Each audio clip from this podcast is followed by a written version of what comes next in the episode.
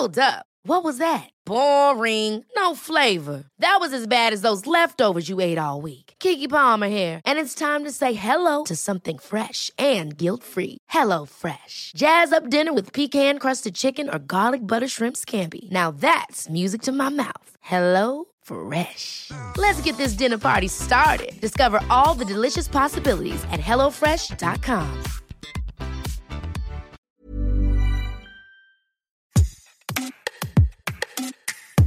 Salut, c'est Laetitia Béraud. Bienvenue dans Minute Papillon avec notre rendez-vous hebdo Minute Présidentielle.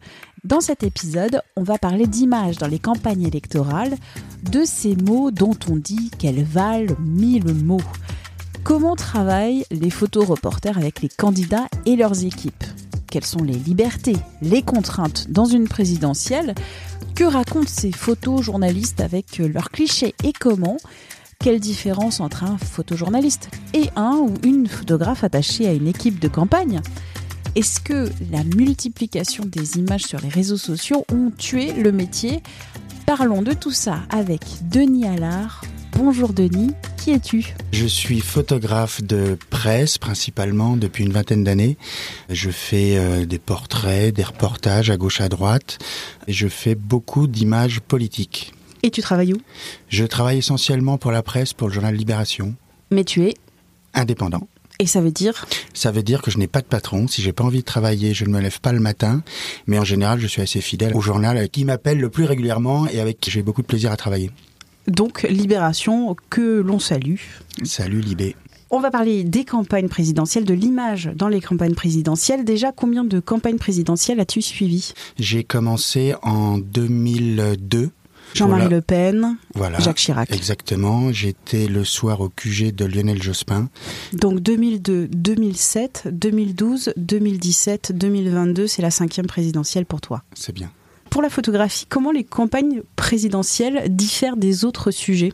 Une campagne présidentielle, ça se joue sur plusieurs mois avec des déplacements, avec des rencontres avec euh, tout un tas de gens, avec tout un tas de confrères et des publications qui s'étalent dans le temps pendant globalement deux, trois mois.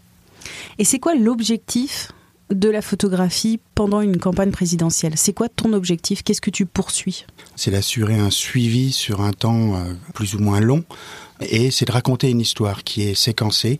Chaque reportage est un chapitre de cette histoire. Et le bon suivi photographique pour une campagne, c'est de manquer le moins possible de ces séquences-là pour avoir une histoire qui est la plus étoffée possible et qui représente un petit peu le parcours d'un candidat ou d'une candidate à, à un moment donné de, de sa vie politique. D'où ça vient ces séquences? Alors ça, c'est le candidat et son équipe qui construit ces séquences-là.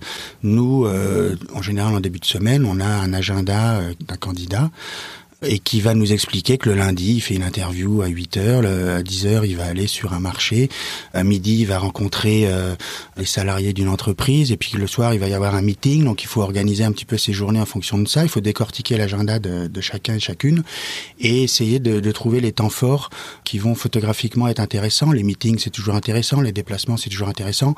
Et nous, photographes, on travaille, enfin dans un journal, on travaille en lien avec une rédaction, donc avec des rédacteurs. On travaille un petit peu en commun pour savoir ce qui est intéressant de suivre ou pas, euh, pour pouvoir avoir un discours qui est cohérent entre euh, le, rédacteur, la rédactrice et la photo qui va illustrer un petit peu l'article dont on va parler le lendemain dans le journal ou euh, sur le site internet. Il y a différents types de photos suivant les possibilités qu'offrent les équipes de campagne. Selon le support qui va accueillir ces images-là, on va avoir des images qui vont euh, parfois ne pas du tout se ressembler les unes aux autres.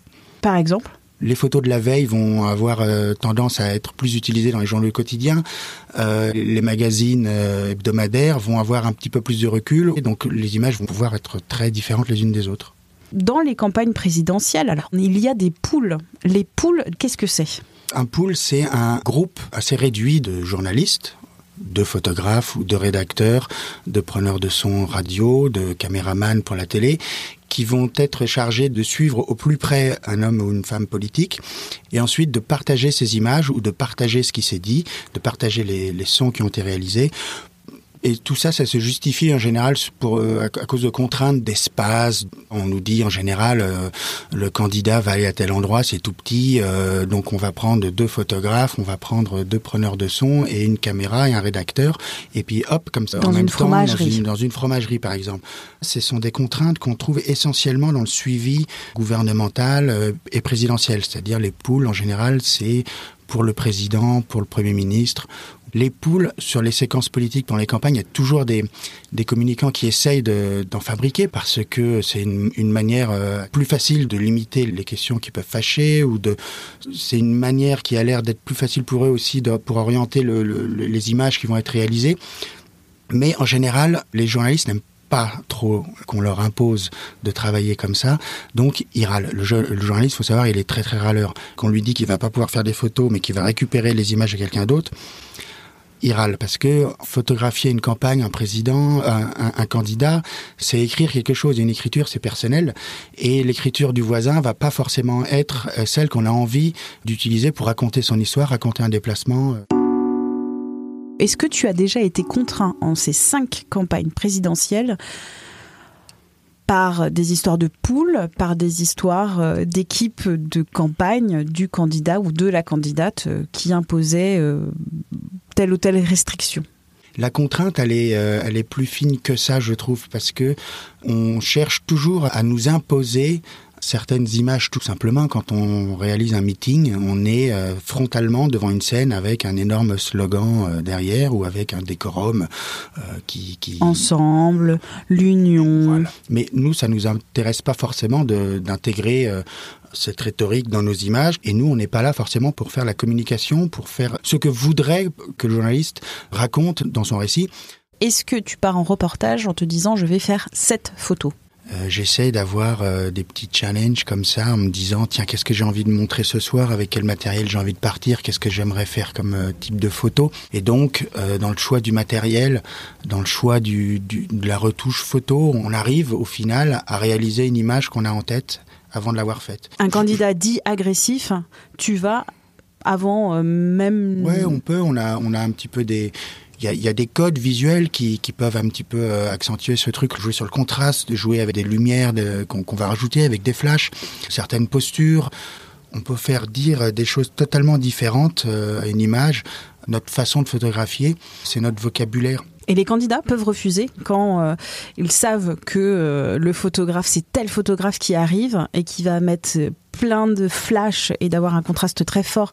Donc avoir des photos qui peuvent paraître dures. Alors j'ai jamais été confronté à un refus euh, comme ça. Après il y a des, on en revient toujours, les communicants qui sont là, qui qui se mettent euh, à observer le, le placement de certains photographes parfois euh, sur des conférences de presse. Je, dernièrement, euh, avec Le Pen, euh, dès qu'on se met un peu en contre-plongée, euh, ça râle et on nous demande de nous relever, etc. Parce qu'on peut accentuer rigolo. un double, voire un triple menton. Mais ça, c'est pour tout le monde. Non, alors ça, c'est. Mais justement, ils se trompent. Ils se trompent parce qu'on n'est pas là pour montrer un petit peu des, des défauts physiques des uns et des autres une image en contre-plongée, elle, a, un impact qui est assez fort. Euh, montrer un homme politique déjà par en dessous, ça les valorise, l'air de rien.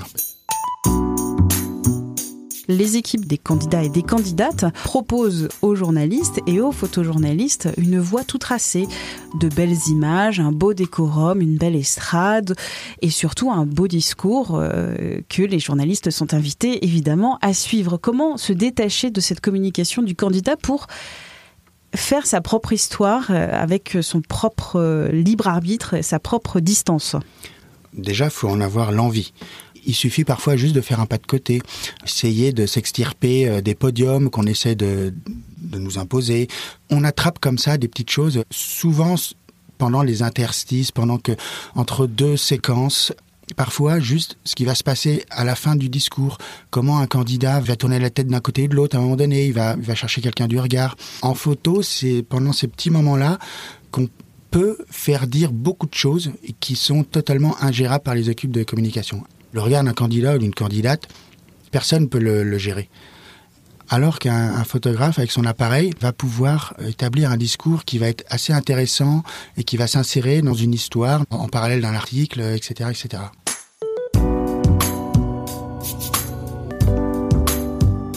En 2022, la photographie des campagnes présidentielles est-elle morte Je m'explique.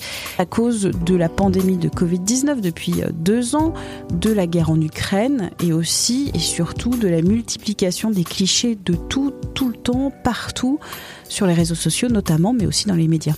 Elle n'est pas du tout morte. Il y a une actualité qui est, qui est, foisonnante. Il y a de la place dans les journaux, la radio, à la télé pour la campagne. C'est évident et c'est essentiel. Euh, le problème, c'est peut-être pour un photographe qui était habitué à avoir euh, un temps long de travail, d'avoir des séquences de boulot qui sont beaucoup plus réduites. Est-ce qu'il est difficile ou il a été difficile de travailler avec Emmanuel Macron et son équipe? Avec Emmanuel Macron et son équipe, la complication, ça a été que les situations se sont réduites comme peau de chagrin. Les accès au président directement pour faire des coulisses ou des choses comme ça, des choses qu'on pouvait un petit peu faire pendant les campagnes précédentes, elles ont complètement disparu. Aujourd'hui, ce qui a changé vraiment, c'est qu'un candidat, il est beaucoup plus intéressé par euh, par le fait de faire plein de likes sur euh, Twitter ou euh, Instagram. sur Instagram que de faire une photo, une pleine page dans, dans le Figaro, dans l'IB ou que sais-je. C'est lui qui choisit le photographe, qui choisit la photo, qui va choisir la situation, qui va choisir le timing de la de l'apparition de l'image sur sur le réseau. Donc, il est son propre média aujourd'hui. Soazic de la Moissonnière, qui est photographe d'Emmanuel Macron depuis 2016. Euh, Je reviens sur cette photo où c'est cette série de photos qui ont été prises euh, le 13 mars d'Emmanuel Macron à l'Élysée en suite à capuche avec une barbe de quelques jours, les traits tirés des images montrant le président et aussi candidat mobilisé très tard dans la nuit. Les à côté, ça intéresse les gens. C'est visuellement, c'est assez fort. C'est des situations qu'on n'a pas l'habitude de voir ça fait du clic. Après, sur ces situations-là, globalement, la référence, c'est Obama, c'est les, les présidents américains. Ce qui a été accentué par Obama, c'est la communication à outrance de ces moments à côté, dont personne a, les photojournalistes euh, normaux n'ont pas accès et qu'on va diffuser comme on le veut euh, sur le réseau. Et Macron a, a vraiment euh, bien senti ça. Euh, Parce que ces photos ont été distribuées sur le compte Instagram de cette photographe, Soisic de la Moissonnière. Oui, voilà, qui est aussi très bonne photographe, qui sait ce que c'est une bonne photo, qui a tous les codes de la photographie, qui les maîtrise bien.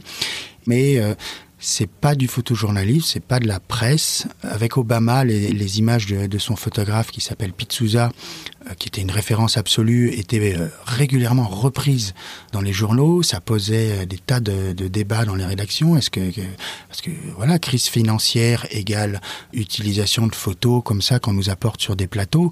De belles photos. De très très belles photos, mais qui sont le, qui sont des photos de communication qui sont faites avec des accès que, que nous nous aimerions euh, avoir, mais ça reste de l'image de communication qui est fait pour valoriser un candidat et qui n'est pas là pour s'insérer dans un récit euh, journalistique. Avec une soit, prise de distance. Avec une prise de distance. Quelle photo, selon toi, révèle le plus à un moment T d'une campagne présidentielle auprès d'un ou d'une candidate? J'aimais bien les photos que, que j'avais faites de, de Macron euh, le matin du deuxième tour euh, au Touquet il faisait pas très beau, c'était un temps assez gris et, euh, et, il était sorti de son bureau de vote et, et je le reconnaissais plus. C'est assez rigolo parce qu'à partir du moment où il a été voté, euh, c'était comme François Hollande quand il est arrivé au pouvoir, du jour au lendemain, on s'aperçoit que les gens changent. Il s'est présidentialisé. Marchent. Ouais, c'est comme ça qu'on dit, mais moi je trouve qu'ils se raidissent carrément ils sont plus naturels, ils, changent complètement. Un euh, peu Playmobil dans le sens un... complètement, un peu Playmobil, exactement. On sent que le, les vêtements sont, sont beaucoup plus petits et on les voit bouger. Dans les photos que j'avais faites ce jour-là, c'est vrai qu'on le sentait un petit peu. Il y a le regard qui part au loin comme ça. On sent vraiment une la vision. La vision, voilà, il faut se mettre. La France. La France, voilà, la France. Maintenant, tout est entre mes mains et tout va changer. Et maintenant commence le, le dur labeur de, de président de la République. Donc ça, c'est assez rigolo et en image, ça se ressentait. Merci à Denis Allard pour cet entretien. Minute Papillon avec son point d'exclamation, sa petite vignette bleu ciel, c'est un podcast original de 20 minutes. Vous le retrouvez sur toutes les plateformes d'écoute en ligne, c'est gratuit, n'hésitez pas à vous abonner. Vous pouvez nous écrire aussi, nous envoyer des commentaires à audio-20minutes.fr. On se retrouve très vite. D'ici là, bonne écoute des podcasts de 20 minutes.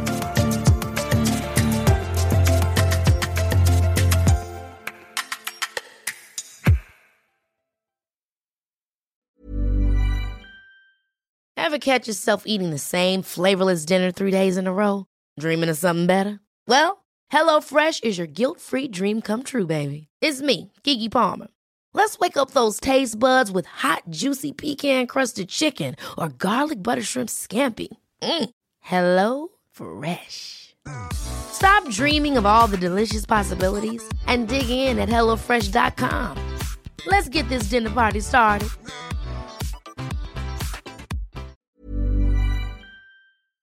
On ne va pas se quitter comme ça. Vous avez aimé cet épisode? Sportif, généraliste, sexo ou scientifique, varié mais toujours bien informé. Découvrez les autres podcasts de la rédaction 20 minutes sur votre application d'écoute préférée ou directement sur podcast au pluriel.20minutes.fr.